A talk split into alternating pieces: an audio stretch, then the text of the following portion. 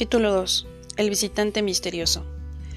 Era una reunión urgente de todos los miembros desde el del despacho. Mientras nos apretujábamos en la sala de juntas, comprendí que el problema era grave. El viejo Harding fue el primero en dirigirse a la asamblea. Me temo que tengo muy malas noticias. Julian Mantlet sufrió un ataque ayer mientras presentaba el caso a Iran Atlantic ante el tribunal. Ahora se encuentra en la unidad de cuidados intensivos pero los médicos me han dicho que su estado se ha estabilizado y que se recuperará. Sin embargo, Julian ha tomado la decisión que todos ustedes deben de saber. Ha decidido abandonar el buffet y renunciar al ejercicio de su profesión. Ya no volverá a trabajar con nosotros. Me quedé de una pieza. Sabía que Julian tenía problemas, pero jamás pensé que pudiera dejarlo. Además, y después de todo lo que había pasado, pensé que hubiera debido tener la, la cortesía de decirme en persona. Ni siquiera dejó que fuera a verle al hospital. Cada vez que yo me presentaba allí, las enfermeras me decían que estaba durmiendo y que no se le podía molestar. Tampoco aceptó mis llamadas. Posiblemente yo le recordaba la vida que deseaba olvidar. En fin, una cosa sí tengo clara. Aquello me dolió mucho. Todo esto sucedió hace unos tres años. Lo último que supe de Julian fue que se había ido a la India en no sé qué expedición. Le dijo a uno de sus socios del buffet que deseaba simplificar su vida y que necesitaba respuestas, que confiaba en encontrar en este místico país. Había vendido su residencia, su avión y su isla. Había vendido incluso el Ferrari. Julian Mantlet, metido en el, yogi, me dije, Qué caprichosos son los designios de la ley. En esos tres años pasé de ser un joven leguleño sobrecargado de trabajo a convertirme en un hastiado y algo cínico abogado más mayor. Jenny y yo teníamos una familia. Al final, yo también empecé a buscar un sentido de mi vida. Creo que todo vino por tener hijos. Fueron ellos quienes cambiaron mi manera de ver el mundo. Mi padre lo expresó mejor cuando dijo John, cuando estés en las puertas de la muerte, seguro que no desearás haber pasado más tiempo en la oficina. Así que empecé a quedarme más horas en casa, decidido a iniciar una vida decente, si bien más ordinaria. Me hice socio del Rotary Club e iba a jugar el golf todos los sábados para tener contentos a mis clientes y colegas. Pero debo decir que en mis momentos de tranquilidad pensaba a menudo en Julian, y me preguntaba qué habría sido de él después de nuestra inesperada separación. Tal vez estaría viviendo en la India, un lugar tan grande y diverso que hasta un alma inquieta como la suya podía encontrar allí un, hogar. ¿O estaría haciendo senderismo en Nepal, buceando en las Islas Caimán? Había una cosa segura, Julian no había vuelto a ejercer. Nadie había recibido una postal suya desde que partiera hacia su exilio voluntario. Las primeras respuestas a algunas de mis preguntas llegaron hace cosa de dos meses. Yo acababa de reunirme con el último cliente en un día espantoso cuando Genevieve, mi talentosa ayudante, se asomó a la puerta de mi pequeño y bien amueblado despacho. Tienes una visita, John. Dice que es urgente y que no se irá hasta que hable contigo. Estoy con un pie fuera, Genevieve, repliqué con impaciencia. Voy a comer un bocado antes de terminar el informe Hamilton. No me queda tiempo para recibir a nadie más. Dile que concierte una cita, como todo el mundo, y si te causa problemas, llama a los de seguridad. Es que dice que es muy importante, no piensa aceptar una negativa. Por un momento pensé en llamar yo mismo a seguridad, pero al comprender que podía tratarse de alguien en apuros asumí una postura más tolerante. Está bien, dile que pase. A lo mejor me interesa todo. La puerta de mi despacho se abrió lentamente. Cuando por fin se abrió por completo, vi a un hombre risueño de unos 35 años.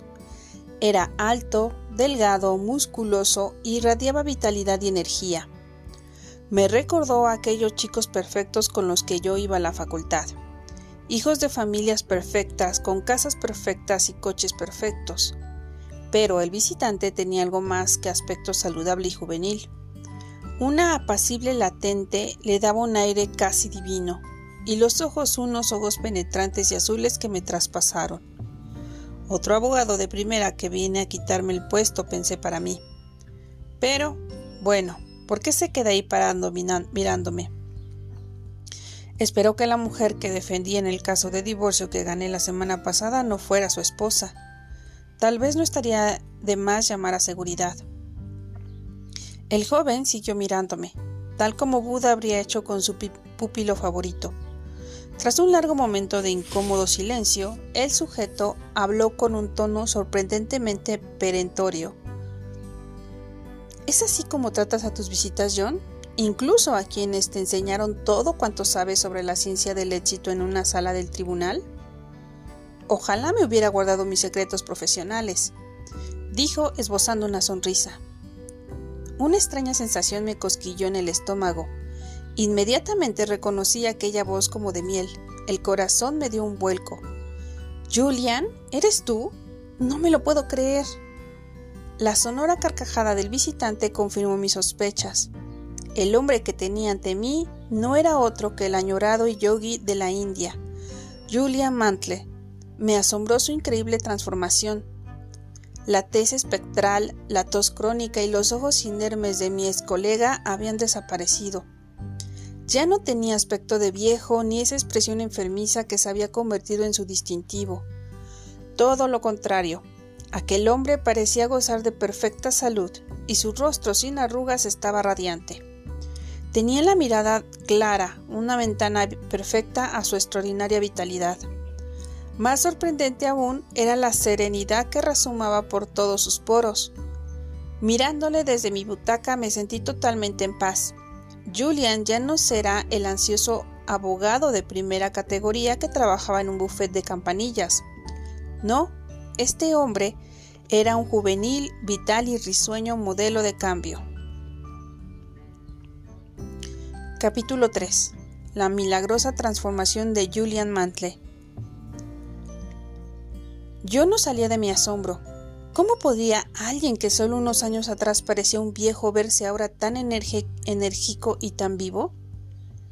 Me pregunté con callada incredulidad. ¿Alguna droga mágica le había permitido a de la fuente de la juventud? ¿Cuál era la causa de este extraordinario cambio de personalidad? Fue Julian quien habló primero. Me dijo que el mundo hipercompetitivo de la abogacía se había cobrado su precio, no solo física y emocionalmente, sino también en lo espiritual. El ritmo trepidante y, las incesantes exigencias del trabajo la habían agotado por completo. Admitió que al igual que su cuerpo se veía abajo, su mente había perdido brillo. El infarto no fue sino un síntoma de un problema más hondo.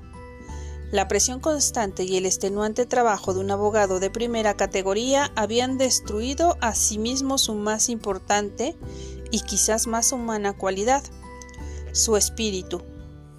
Cuando su médico le planteó el, ultimátum de renunciar a la abogacía o renunciar a la vida, Julian creyó ver una oportunidad de oro de reavivar el fuego interior que había conocido de joven, un fuego que había ido extinguiéndose a medida que el derecho pasó de ser un placer a volverse un negocio. Julian se entusiasmó visiblemente al explicar cómo había vendido todas sus posesiones materiales antes de partir rumbo a la India, un país cuya cultura ancestral y tradición mística le habían fascinado siempre. Viajó de aldea en aldea, a veces a pie, otras en tren, aprendiendo nuevas costumbres, contemplando paisajes eternos y amando cada vez más aquel pueblo que irradiaba calidez bondad y una perspectiva refrescante sobre el verdadero significado de la vida. Incluso los más desposeídos abrían su casa y su corazón a aquel cauteloso visitante de Occidente.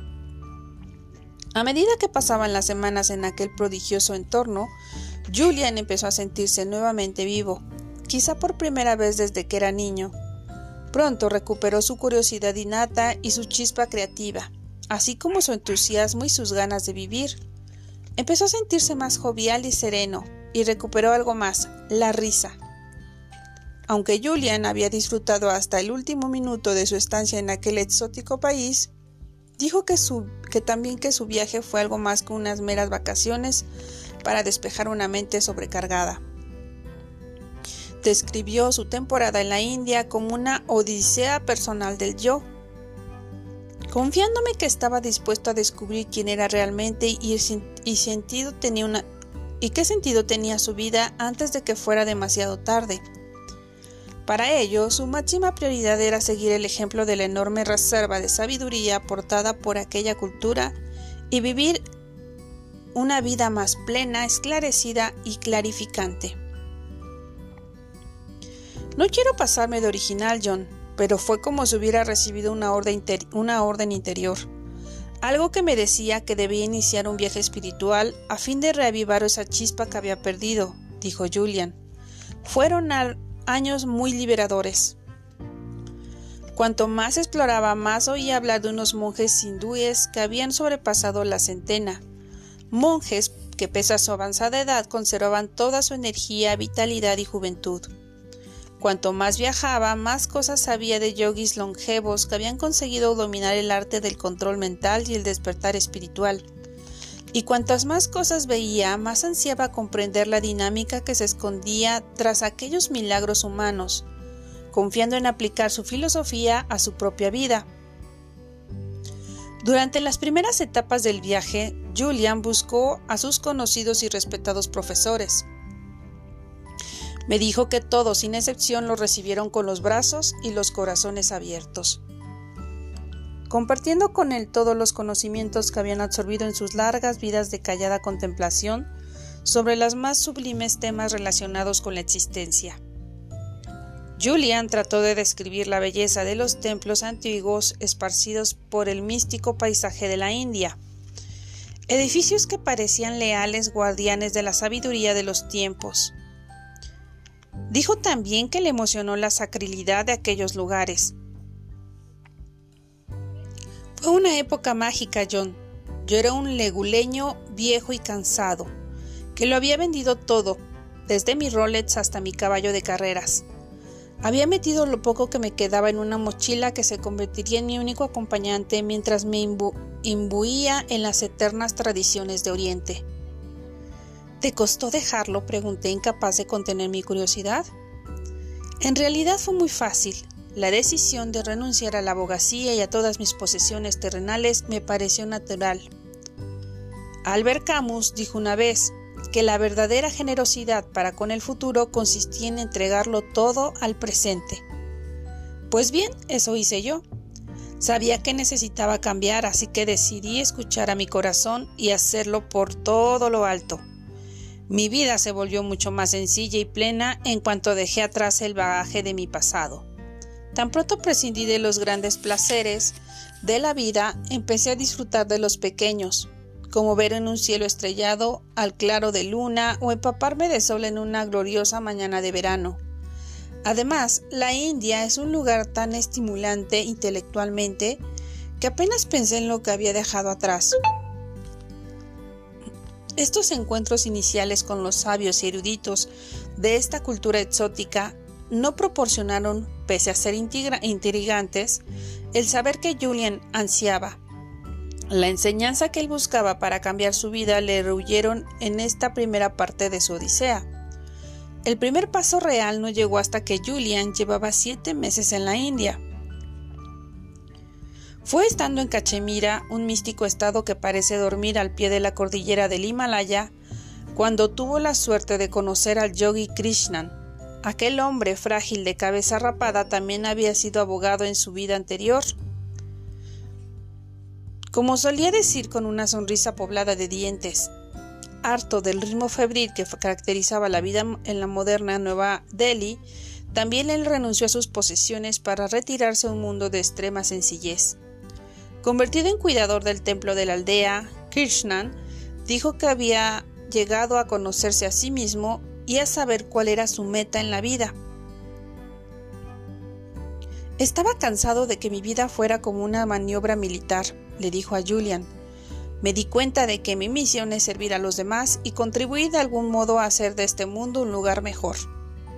Ahora vivo para dar, Paso los días y las noches en el templo viviendo de forma austera pero gratificante.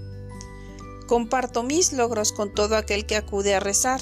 No soy más que un hombre que ha encontrado su alma. Julian contó su historia a aquel, de aquel ex abogado. Le habló de su vida de privilegios, de su avidez de riquezas y su obsesión por el trabajo. Reveló con gran emoción su lucha interior y la crisis espiritual que había experimentado cuando la brillante luz de su vida empezó a fluctuar al viento de una vida disipada. Yo también he recorrido ese camino, amigo mío. Yo también he sentido ese mismo dolor. Pero he aprendido que todo sucede por alguna razón, le dijo el yogi Krishnan. Todo sucede, todo suceso tiene un porqué, y toda adversidad nos enseña una lección. He comprendido que el fracaso, sea personal, profesional o incluso espiritual, es necesario para la expansión de la, de la persona. Aporta un crecimiento interior y un sinfín de recompensas psíquicas. Nunca lamentes tu pasado, acéptalo como el maestro que es. Tras oír estas palabras, Julian sintió un gran alborozo. Quizás había encontrado en el yogi Krishnan el mentor que andaba buscando ¿Quién mejor que otro es abogado que gracias a su propio odisea espiritual había hallado una vida plena para enseñarle los secretos de una existencia llena de equilibrio y satisfacción? Necesito tu ayuda, Krishnan. Necesito aprender a construir una vida de plenitud. Será un honor ayudarte en lo que pueda, se le ofreció el yogi, pero ¿puedo hacerte una sugerencia? Por supuesto, desde que estoy al cuidado de este templo, he, oído hablar mucho de un grupo de sabios que viven en las cumbres del Himalaya. Dice la leyenda que han descubierto una especie de sistema para mejorar profundamente la vida en cualquier persona. Y no me refiero solo en el plano físico. Se supone que es un conjuro holístico e integrado de principios y técnicas imperecederos para liberar el potencial de la mente, el cuerpo y el alma. Julian estaba fascinado. Aquello parecía perfecto. ¿Y dónde viven esos monjes? Nadie lo sabe. Y yo ya estoy demasiado viejo para iniciar su búsqueda. Pero te diré una cosa, amigo mío. Muchos han tratado de encontrarlos y muchos han fracasado, con trágicas consecuencias. Las cumbres del Himalaya son muy traicioneras Incluso los escaladores más avesados son impotentes ante sus estragos naturales. Pero si lo que buscas son las llaves de oro de la salud, la felicidad y la realización interior, yo no tengo ese saber, ellos sí. Julian, que no se rinde fácilmente, presionó al yogi. ¿Estás seguro de que no sabes dónde viven? Lo único que puedo decirte es que la gente de esa aldea los conoce como los grandes sabios de Sivana. En su mitología, Sivana significa oasis de esclarecimiento. Estos monjes son venerados como si fueran divinos por constitución e influencia. Si supiera dónde encontrarlos estaría obligado a decírtelo, pero sinceramente no lo sé. De hecho, no lo sabe nadie. En la mañana siguiente, cuando los primeros rayos del sol empezaron a bailar en el horizonte, Julian se puso en camino hacia la tierra perdida de Sivana. Al principio pensó en contratar a un Sherpa para que le ayudara en su ascensión, pero por algún motivo su instinto le dijo que aquel viaje debería hacerlo solo. Y así, quizá por primera vez en su vida, prescindió de los grilletes de la razón y decidió confiar en su intuición. Se sentía más seguro así, de alguna manera sabía que encontraría lo que estaba buscando. Así pues, con celo misionero, inició su escalada. Los primeros días no presentaron dificultad. A veces se encontraba a alguno de los alegres lugareños del pueblo de más abajo caminando por un sendero en busca quizá de madera que tallar o del santuario que aquel lugar ofrecía a quienes atrevían a aventurarse a tan cerca del cielo. Otras veces caminaba solo, empleando el tiempo para reflexionar sobre dónde había estado a lo largo de su vida y hacia dónde se dirigía ahora. El pueblo no era ya más que un puntito de aquel maravilloso lienzo de esplendor natural. La majestuosidad de los picos nevados del Himalaya hizo que su corazón latiera más deprisa, dejándole temporalmente sin aliento. Julian se sintió uno con el entorno, esa clase de relación que dos viejos amigos pueden disfrutar después de muchos años de escuchar los mutuos pensamientos y de reírse los chistes. El aire puro de la montaña despejó su mente y dio vigor a su espíritu. Después de haber dado la vuelta al mundo en varias ocasiones, Julian creía haberlo visto todo. Pero jamás había contemplado tanta belleza. Aquel momento mágico fue como un exquisito tributo a la sinfonía de la naturaleza. Se sintió a la vez alborazado, jubiloso y despreocupado, y fue ahí con la humanidad a sus pies cuando Julian se aventuró a salir de la cómoda envoltura de lo ordinario para iniciar su exploración del reino de lo extraordinario. Todavía recuerdo las palabras que me pasaban por la mente, dijo Julian, Pensé que en definitiva la vida consistía en tomar opciones. El destino de cada uno de nosotros depende de las opciones que tomamos, y yo estaba seguro de que había tomado la correcta. Sabía que mi vida no volvería a ser igual, y que algo fascinante, quizá incluso milagroso, estaba a punto de sucederme. Fue un despertar sorprendente. Mientras Julian escalaba las enrarecidas regiones del Himalaya, empezó a sentirse nervioso. Pero fue un nerviosismo positivo, como el que se siente con un baile de gala o justo antes de empezar un caso excitante y los fotógrafos me perseguían por las escalinatas de los tribunales. Y aunque no contaba con un guía ni con un mapa de la zona, el camino estaba claro y un estrecho sendero que me fue llevando a la montaña arriba hacia los confines de aquella región. Fue como si tuviera una especie de brújula interior que me iba empujando hacia mi destino. Creo que no hubiera podido detenerme aunque lo hubiera querido. Julian estaba entusiasmado, sus palabras brotaban como un torrente. Dos días más siguió la ruta que esperaba podía, podría llegarlo a Sivana, y en ese tiempo pensó en su vida pasada, aunque se sentía liberado del estrés y la tensión que caracterizaba su antiguo mundo, se preguntaba en cambio si podría pasar el resto de su vida sin el reto intelectual que su profesión le había deparado desde que saliera de la facultad de Harvard. Sus pensamientos vagaron después de un suntuoso despacho en un resplandeciente rascacielos del centro y la idílica casa de verano que había vendido por una miseria. Pensó en los viejos amigos con que frecuentaba los mejores restaurantes. Pensó también en su preciado Ferrari y en la sensación que le daba poner el motor en su marcha y sentirse al mando de un poderoso vehículo. Mientras se adentraba más y más en aquel místico paraje, sus reflexiones sobre el pasado se vieron interrumpidas por las maravillas que veía. Fue mientras meditaba sobre la belleza de la naturaleza cuando algo sorprendente sucedió. Por el rabillo del ojo vi una figura vestida extrañamente con una larga y ondulante túnica roja coronada por una capucha azul oscuro. Caminando un poco más adelante, a Julian le sobresaltó ver a alguien más en aquel lugar remoto al que había llegado tras siete agotadores días. ¿Cómo se hallaba a muchos kilómetros de toda civilización y aún no estaba seguro de que Sivana fuera un destino encontrable, gritó a su compañero de escalada, la figura no solo no respondió, sino que apretó el paso sin siquiera mirarlo. Al poco rato el misterioso viajero echó a correr, su túnica roja flameando graciosamente a su espalda. Por favor, amigo, necesito ayuda para llegar a Sivana, gritó Julián. Llevo siete días caminando con poca comida y agua y creo que me he perdido. La figura se detuvo bruscamente, Julian se aproximó con cautela mientras el otro permanecía inmóvil y en silencio. Julian no pudo verle el rostro bajo la capucha, pero le checó el contenido de la pequeña cesta que sostenía. Dentro había una colección de las flores más delicadas y bellas que Julian había visto. La figura abrazó su cesta a medida que Julian se aproximaba como para demostrar su gran amor por aquellas flores y su desconfianza hacia aquel occidental, tan corriente en aquel paraje como el rocío en el desierto.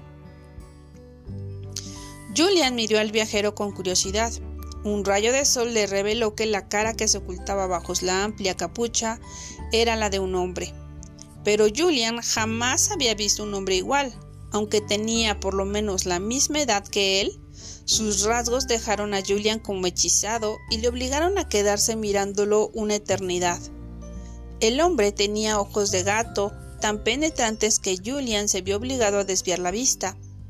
Su tez de color olivácea era lisa y flexible. Su cuerpo parecía fuerte y vigoroso, y aunque sus manos delataban que no era joven, irradiaba tal juventud y vitalidad que Julian se quedó hipnotizado como el niño cuando ve actuar por primera vez a un prestidigitador. Debe ser uno de los grandes sabios de Sivana, pensó Julian, casi sin poder contener su alegría. Me llamo Julian Mantle. He venido a aprender de los sabios de Sivana. ¿Sabes dónde puedo encontrarlos? preguntó. El hombre miró pensativo el cansado visitante de un país lejano. Su serenidad y su paz le daban un aspecto angelical. Luego habló en voz muy baja, casi susurrando. ¿Para qué buscas a esos sabios, amigo? Presintiendo que efectivamente había dado con uno de los místicos monjes que a tantos habían eludido antes, Julian le abrió su corazón y le contó su odisea. Habló al viajero de su vida pasada y de la crisis espiritual que había tenido, el precio de la salud y energía que había debido pagar a cambio de las fugaces recompensas que le deparaba la práctica de la abogacía. Habló de que había cambiado la riqueza del alma por una voluminosa cuenta bancaria y de la ilusoria gratificación de su estilo de vida.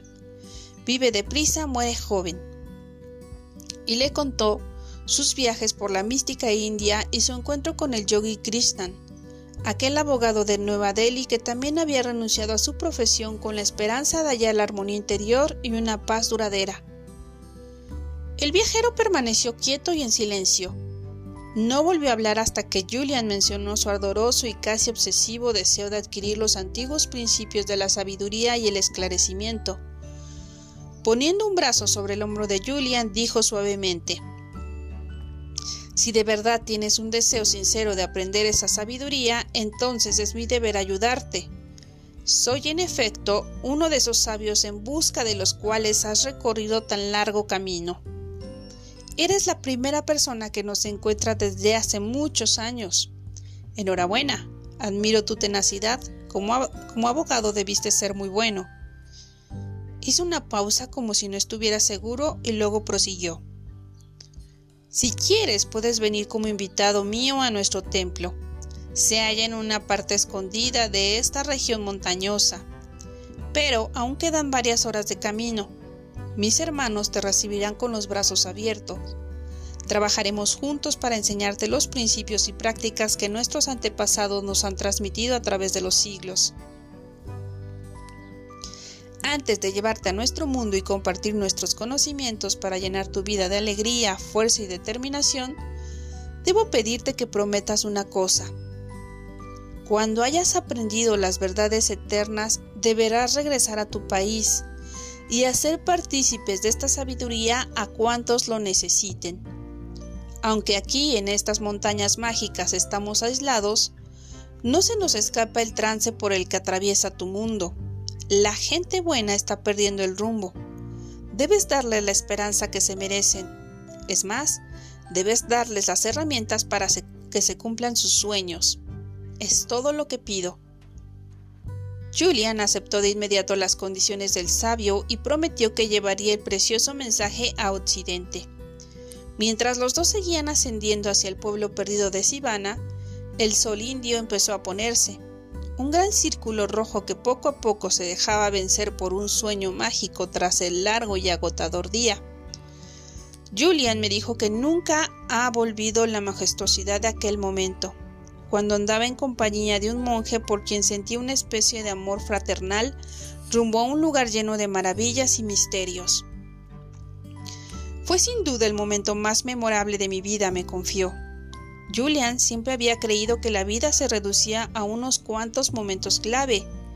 Este fue uno de ellos. En el fondo de su alma tuvo la certeza de que era el primer momento del resto de su vida, una vida que pronto iba a ser mucho más de lo que nunca había sido.